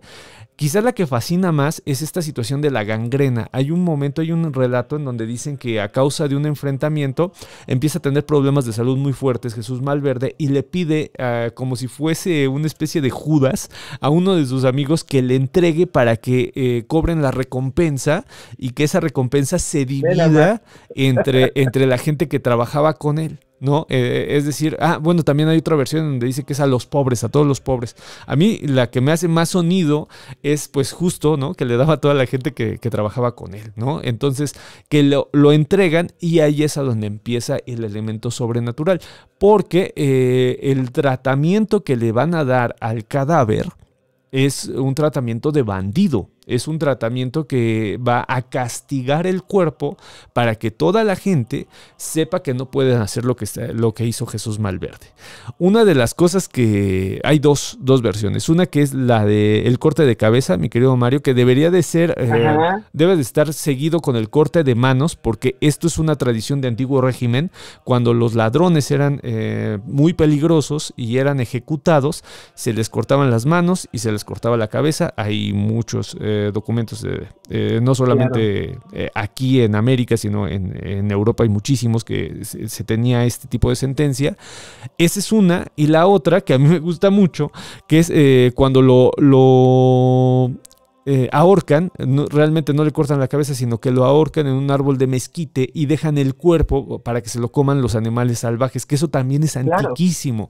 Eh, dejar el cuerpo castigado, que por cierto voy a dar una, una, conferencia en la Casa Palmira, no me acuerdo si el 9 de junio, vamos a dar, voy a hablar sobre estos fantasmas de los ahorcados en la revolución, pues a Jesús Malverde le hicieron eso, lo dejan para que se lo coman los animales este, silvestres, ¿no? los animales de, de monte, y la gente, para que no sean penalizados, empiezan a llevar piedras pero no, este, no se le puede dar sepultura, porque como se está castigando el cuerpo, no solamente se castiga el cuerpo, sino que se castiga al espíritu del cuerpo. Si tú no tienes santa sepultura, según la religión católica, no tienes acceso al juicio final. O sea, imagínense lo, lo fuerte que es el castigo que te están negando el acceso al juicio final. Entonces, eh, lo que hace la comunidad que quería mucho a Malverde, según esta leyenda, es empezar a llevar pequeñas piedras y hacer un montón en donde después se va a erigir su primera ermita de, Jesús Malverde y este, llevan piedras, pero cada uno lleva piedras. Hace todavía algunos años, porque eso ya acabó, ya no se da esta, este ritual, esta, esta ofrenda, se le llevaban piedras a Jesús Malverde. Me imagino que la, querida comunidad ha de tener conocimiento de esto. Todavía en los años 70 se llevaban piedras, este, era parte de los rituales que se daban, pero eso es porque se le daba eh, una especie de, de, pues sí, de ofrenda, eh, era, algo en su honra de que no le querían dar santa sepultura y que la gente de cierta manera le dio santa sepultura por medio de, este montículo que se va a hacer. Entonces ahí es a donde empieza el movimiento, el, momento sobrenatural, porque ahí sí el cadáver es tomado como algo peligroso, algo que puede volver. Eso, eso es muy interesante. Eh, mantenerlo ahorcado, no darle sepultura, es que le tenían todavía miedo, ¿no? O sea, en, la leyenda todavía le tienen miedo y por eso no, no pasa. En el caso, por ejemplo, de Pancho Villa, mi querido Mario, todavía está la leyenda de que le cortaron la cabeza. No sé si hayas escuchado de esto. Sí, sí, sí. No, ahí está una película donde sale hablando al final. Y me, tuvieron tanto miedo que me cortaron la cabeza, ¿no? sí, este, exacto. la película mexicana, ¿no? Exactamente. Exactamente. Eh, dime, dime, dime. Me pongo, a, me pongo a pensar, fíjate que eh, de repente eh, con esta idea que a veces nos llega del, prejuicio y etcétera, y yo hace muchos años, pero mucho antes de, la antropología, de la historia, yo decía que, que, ese tipo de cultos me parecían chistosos, o sea, no los entendía, ¿no? Porque yo pensaba cómo una persona de estas características puede ser, eh, eh, o puede la gente creer que es alta, ¿no? Pero creo que es algo muy natural del ser humano, ¿no? Yo conozco mucha gente que piensa que cuando su familiar muere, lo está cuidando. O sea, ya tengo a alguien que me cuide. O sea, es algo que no parece ser tan, eh, em, tan extraordinario. Realmente mucha gente eh, santifica a sus padres, a sus abuelos, a sus madres, y dicen, bueno, eh, mi mamá me cuida en el cielo, ¿no?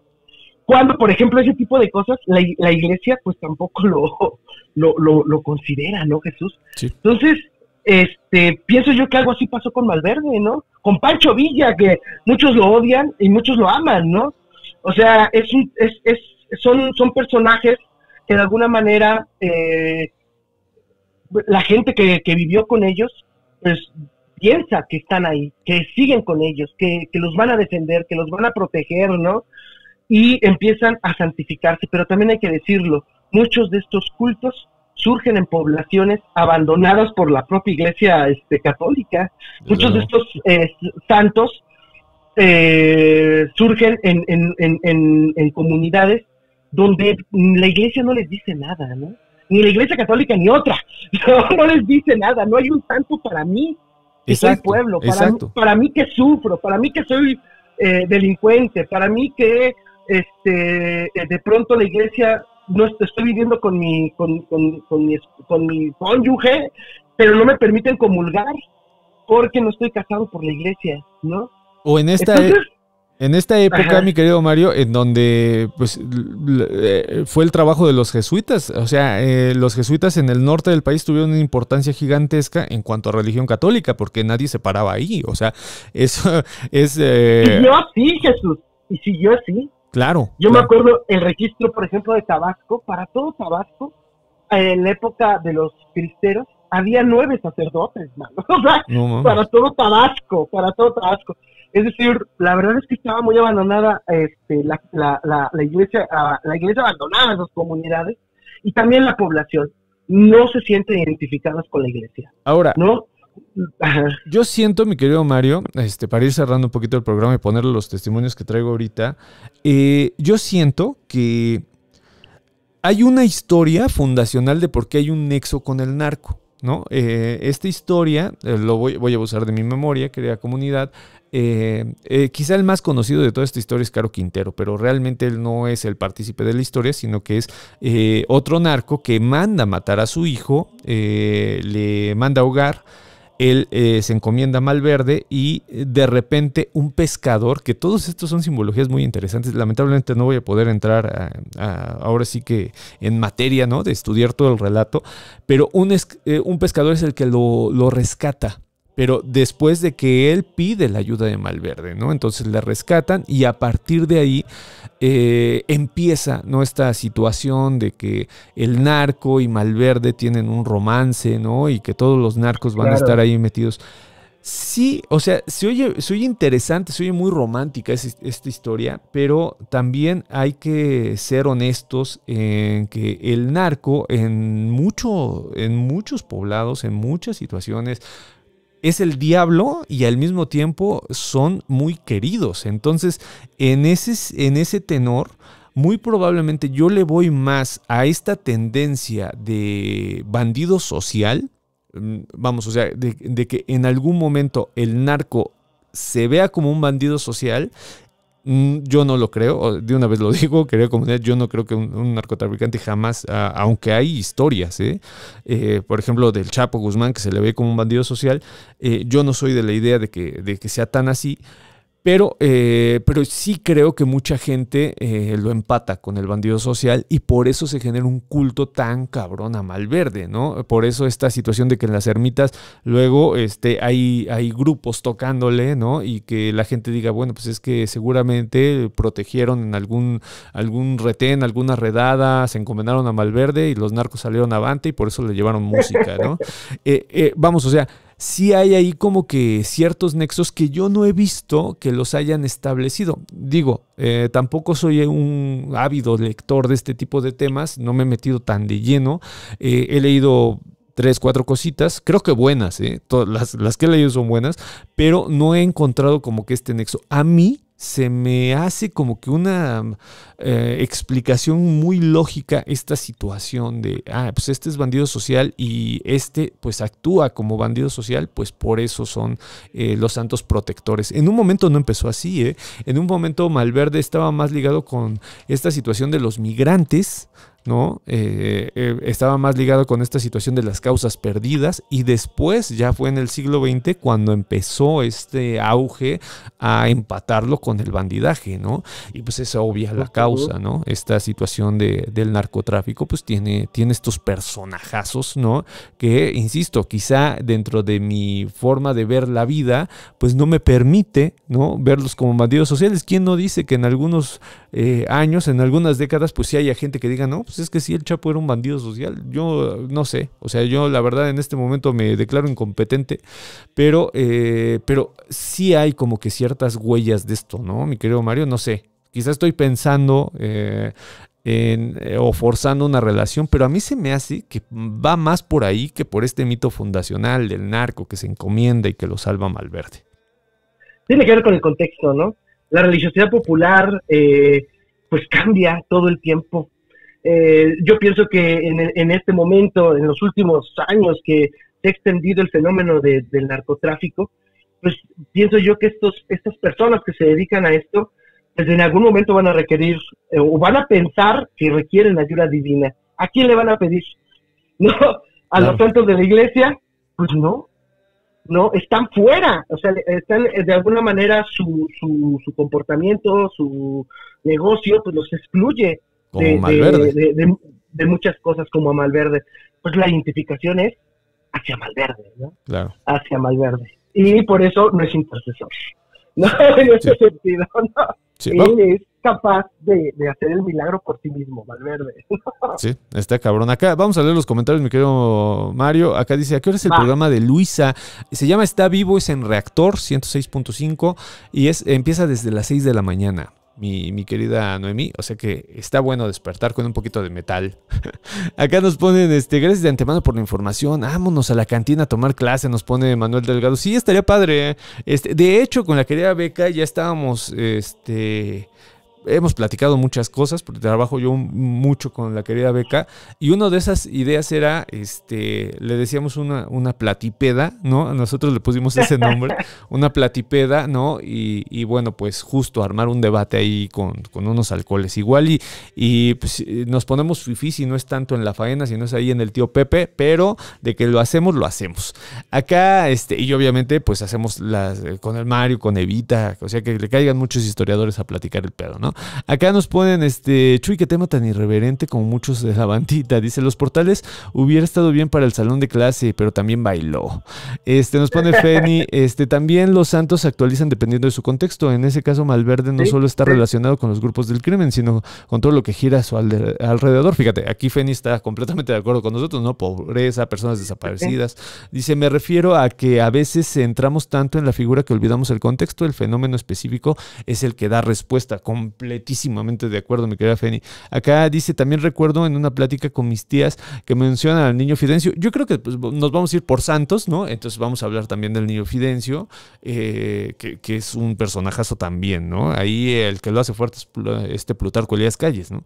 Acá nos ponen ese Chucho, eh, yo tengo una duda, ¿por qué se, santificó Malverde y no hacía Chucho al roto? Es una gran pregunta y yo creo que tiene que ver, eh, mi querida Sof, con el contexto en donde se dan las, o sea, en donde se dan los momentos, en donde se dan las acciones, no es lo mismo en donde trabaja Chucho Errota, en donde sí hay una iglesia fuerte, a donde está Malverde. O sea, Malverde está en un lugar olvidado, en un lugar en donde no hay tanto peso, en un lugar en donde es más peligroso, ¿no? Eh, la, situación en la que están viviendo y está más a flor de piel el bandidaje social, mi querida Sobe. Entonces, por eso es tan, tan importante. Pero si tú los ves estructuralmente, lo que hablan de Chucho el Roto, lo que hablan de este, ay, se me va el otro, eh, el otro de, de, de los corridos, ¿cómo se llama? ¿Cómo se llama? Hay uno que es Ignacio Parra. Ay, ¿cómo se llama? ¿Cómo se llama? ¿Cómo se llama? Ahorita me acuerdo, ahorita me acuerdo. Ya, vino Barrera. Es que hay varios, hay varios, hay varios. y tú haces el análisis de cada uno y, todos son igualitos, ¿sabes? O sea, de lo que hablan de Malverde, lo hablan de Chucho el Roto, y lo hablan de este vato que se me fue ahorita el nombre, que también es muy importante.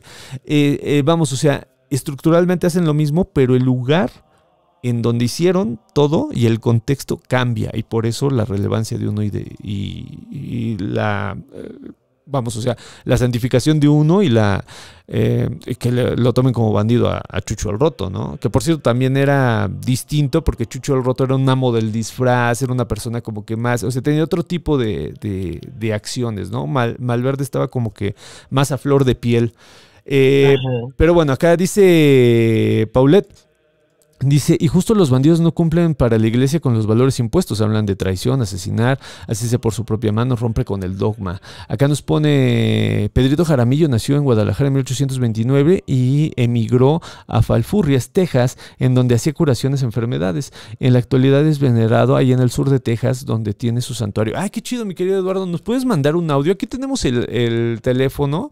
Eh, se los voy a decir, que comunidad es el 55 74 67 36 43. Si me lo mandas en audio de WhatsApp, te lo super agradecería para que ustedes también nos cuenten por audios cómo ven este tipo de, situaciones de los santos no reconocidos, que yo creo que está quedando muy guapo el programa. ¿eh? Yo creo que esto de que las chivas perdieran, pues hizo que la cultura saliera a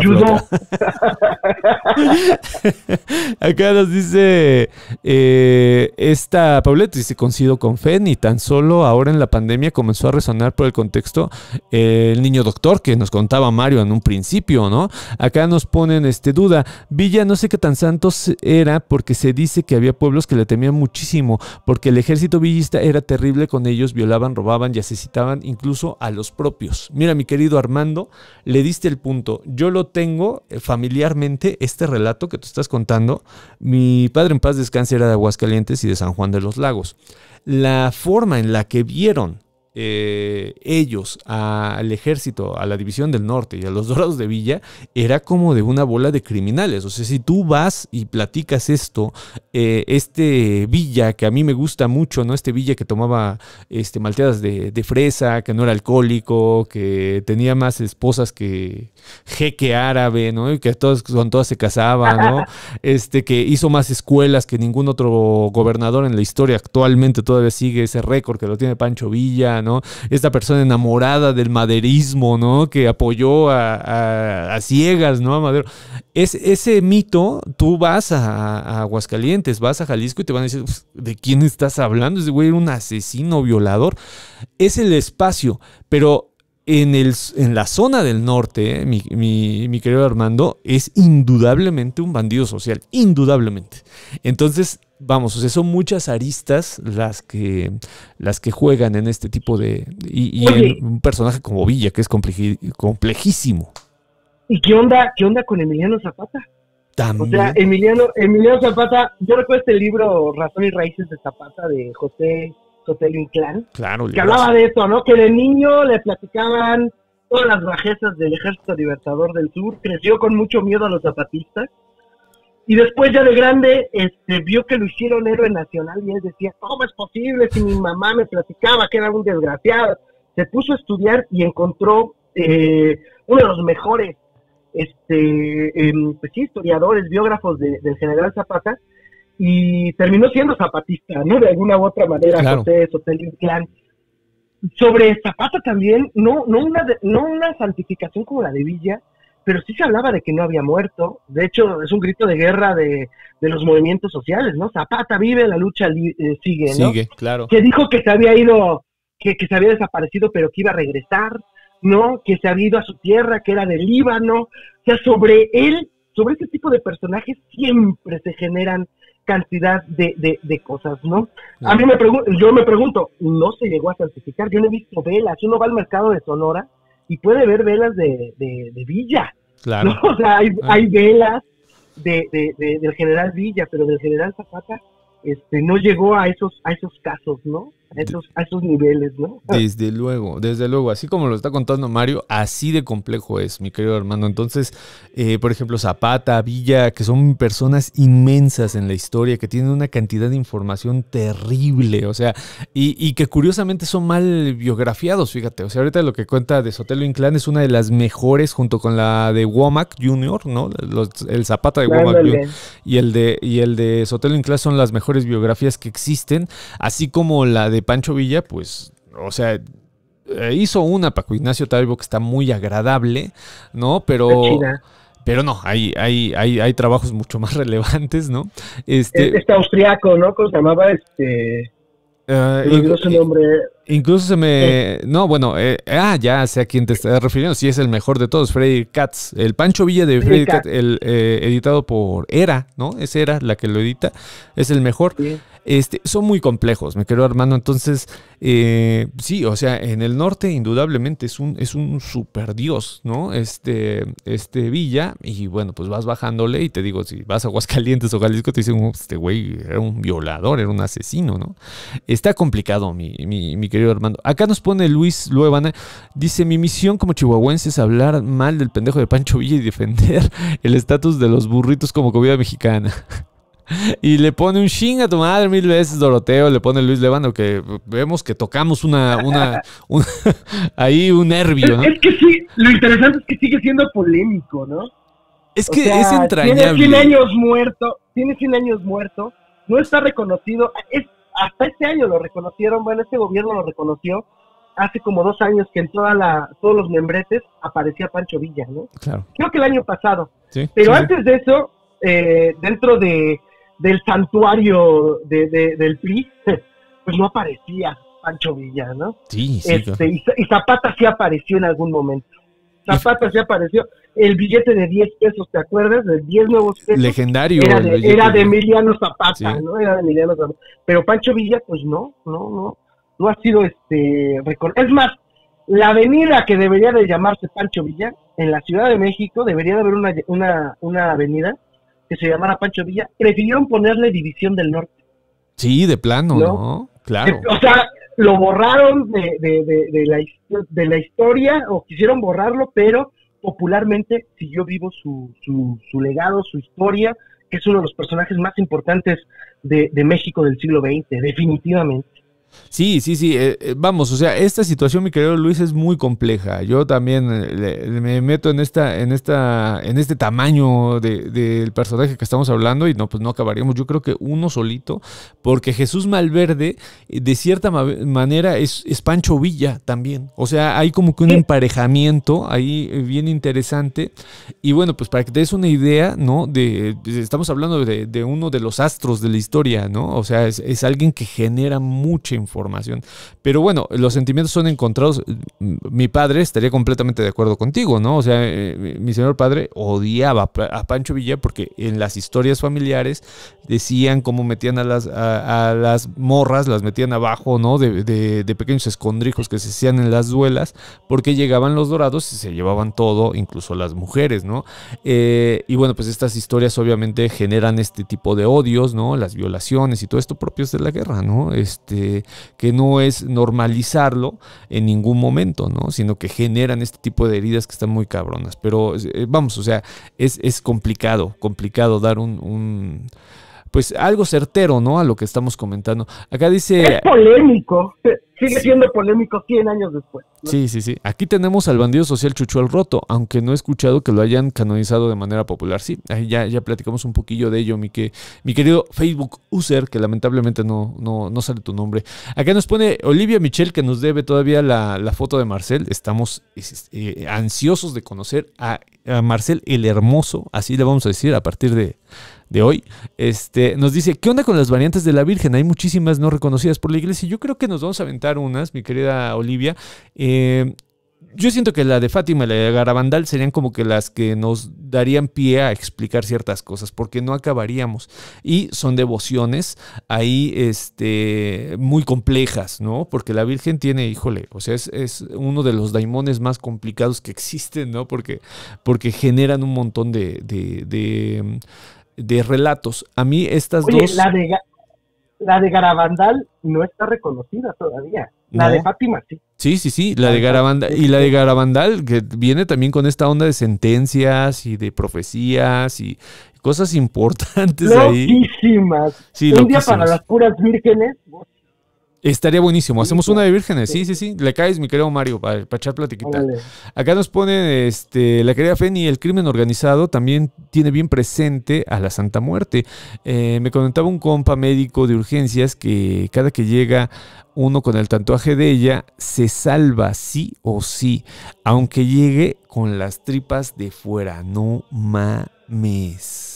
Qué loco, ¿no, güey? Este, esta situación del tatuaje que está muy cabrón, ¿no? Esta, em, eh, vamos, o sea, esta situación de, tenerlo presente en, tu piel se me hace como que muy mágico, güey. No sé, o sea, como que esta situación de, es tan necesaria, es tan urgente el pedo de, de, que alguien te defienda, que te pongas la santa puerta. A mí siempre me ha hecho fascinante. Aquí en la Ciudad de México, pues prácticamente llegas a cualquier barrio y de 50 personas sin exagerarles, por lo menos cinco van a salir con tatuaje de la Santa Muerte. O sea, porque sí está muy cabrón el culto, que es el más negado de todos. Así como eh, hablábamos ahorita de Jesús Malverde, ¿no? Y que es el que abre el telón de los santos no reconocidos, o al menos en México, pues así la Santa Muerte, ¿no? En las devociones, ¿no? es una de las devociones gigantescas y no reconocidas, ¿no? Este, Acá ponen platipeda, jalo. Este, acá nos ponen, dice, acá ah, no somos tan católicos. Muchas. Eh, comunidades chihuahuas se vieron influenciadas por los protestantes, tanto por las comunidades menonitas como por los misioneros estadounidenses. A mi mamá le daban clases de primaria las americanas, que eran estas estadounidenses. Es raro porque estas comunidades de católicos educados por protestantes extranjeros, nos pone el querido Luis. Acá dice, a Malverde suelen ponerle manzanas, las cuales representan el fruto prohibido, eh, consolidado con lo que decimos de que pues representaba antivalores de otras religiones. Sí, la manzana es muy representada junto con la cerveza y la sidra, mi querida Feni, que ahorita ya estoy haciendo la, eh, eh, la ligación, porque yo decía sidra, pero ¿por qué chingados le echan sidra? Los lavan con sidra, ¿no? A los bustos de, Jesús Malverde, y bueno, pues ya me diste la respuesta, fíjate. Lo estaba buscando hace ratito y decía, bueno, pero lo de la chela lo entiendo, ¿no? o sea, lo de la chela sí lo entiendo, pero ¿por qué la pinche sidra, no? Y bueno, pues ya ahorita ya me diste la, respuesta, ¿no? Feloica nos dice también, en la revolución estuvo la santa de Cabora, que es Teresa Urrea y que es de mis favoritas, ¿eh? Mi querida Feloica, eh, porque es, es espiritista y es protestante y es feminista y es de todo. Este, sí, sí, sí. Dice, y a Zapata no lo andan santificando en algunos lugares. Yo creo que en algunos lugares sí lo tienen, pero no con la presencia de Villa. ¿eh? Villa sí lo encuentras, como dice Mario, en el mercado de Sonora hay, hay este, ah, sí o sí veladoras. Sí, sí, sí. Dice, Zapata en zapatillas, no creo que lo, lo, santifiquen. Dice, yo creo que el caso de Zapata rompe con la santificación por el hecho de ser reconocido como héroe nacional. El caso de Villa por su imagen de bandido tiene otra connotación, pienso yo, le quería Paulet, yo creo que le dio. Probable, probablemente. Dice, hay una trinidad popular en la magia folclórica mexicana, Santa Muerte, Malverde y San Judas, se invocan para hacer paros de todo tipo. Es muy usual verla en boticas del Morro eh, de México, Sur y Estados Unidos. Nos pone aquí Yasmín Díaz, qué buena charla. Dice acá Murrieta, eh, pero me perdí, me perdí la, plática. Dicen, este, qué bueno que mencionan a Villa, así ya dejarán de odiar a los Virgo. La Betty, la le dio, güey. Dice acá, de la cabeza de Villa se dice que tenía la hermandad de los Skull and Bombs. Es el, clásico, este, la clásica leyenda urbana de Villa, dice. Otros dicen que tenía el cráneo del indio Jerónimo, ¿no? Eh, otra variante de santos populares son los sacerdotes milagrosos. Aquí en Jalapa es reciente el caso de Martín del Campo, sacerdote católico al que se le atribuyen milagros como exorcismos, el don de la ubicuidad, sanaciones. Acá corrige Cristian Ortiz de Sur de México pero se entendió, mi querido Cristian. Acá dice AMLO, eh, dice que en el 2023 es el año de Pancho Villa. Eso explica las desapariciones, la furia del popo, narcovioles. Oh, bueno, Denise, ya te pusiste muy negativa. dice, yo creo que el mensaje es claro. Acá Jessica Vargas nos dice, creo que los santos no reconocidos también responden a la necesidad de inmediatez a la que estamos acostumbrados en el momento histórico. Al parecer, Jesús tarda un poco más en cumplir milagros. No suena nada mal, ¿eh? Mi querida Jessica. Acá, este... Oye, oye, ah, de este comentario, muchos, muchos creyentes de la Santa Muerte, antes de, ser de Santa Muerte, le rezaron a San Judas. Y San Judas no, le, no les cumplió en la inmediatez, como nos dice Jessica. Sí, Jessica, creo. Sí, sí, este, no les cumplió en la inmediatez y se pasaron a la Santa Muerte. Pero además tiene que ver también con el milagro que pides, ¿no? Muchos de estos milagros son pues impedibles para un santo católico, no te lo va a hacer, ¿no? Exactamente. Por cierto, Jessica nos invitó, este, vamos a estar presentes ahí en la casa de Carranza hablando justo del baile de los 41, querida comunidad. Ahí luego les pasamos la fecha, este, pero va a ser en la casa Carranza y es de agrapa, ¿eh? Ustedes le caen y y todo fine. Acá dice, después eh, de que se las llevaban, estaban muy contentas echando tortillas y con las carabinas en hombro, nos dice Arturo Ramos en un comentario muy desatinado de tu parte, mi querido Arturo. te van a linchar, hermano. Acá dice, este, sí, claro, te mando mensaje de WhatsApp, qué chido. Dice, Chuy, hay que organizar una convivencia. Sí, les digo que una platipeda estaría buenísimo. Acá dice, reconozco el valor histórico de Pancho Villa como sujeto y como idea, pero en este momento me niego a ser objetivo. y de nuevo le la pobre Pancho Villa. Nos vamos a ir con una mentada de madre de Pancho Villa, mi querido Mario, pero pues este pues te invito el próximo domingo, vamos a vamos a meterle no sé si a la Santa Muerte, que yo creo que estaría padre este seguir, ¿no? Con esto que Olivia desencadenó y que aún nos debe la foto de Marcel el hermoso. Eh, este, pero pero bueno, pues podemos darle a la Santa Muerte y también aquí hago la extensa invitación al querido Rafael Mazadiego, que como ustedes saben es eh, historiador, filósofo y también practicante. Eh, que venga y que nos platique también estaría buenísimo, ¿no? Aquí hacemos así como con el querido Mario, en llamada telefónica, yo creo que es más, más a gusto, no se nos corta tanto la, la, la, transmisión. Y bueno, pues los esperamos el próximo domingo. Mi querido Mario, te agradezco enormemente haberte desvelado conmigo, carnal, hablando de Jesús Malverde. Estuvo padre, estuvo padre y pues bueno, buenas noches a todos y ya estoy preparando lo de los Virgo, los cinco Virgo favoritos de Mario. Dice, dice Feni que la metas ahí, que la metas ahí. Feni ya dejó su recado de que quiere estar en ah, la, la consideraré en mi top. A ver en qué lugar queda. bueno, querida comunidad, pues ahí estamos. Nos vemos el miércoles en el basurero de nostalgia y este y el próximo domingo hablando de estas, esta saga que vamos a hacer gracias a Olivia y a Marcela el Hermoso. Este, nos estamos viendo, que tengan bonito inicio de semana y bueno, pues estamos en comunicación. Bye.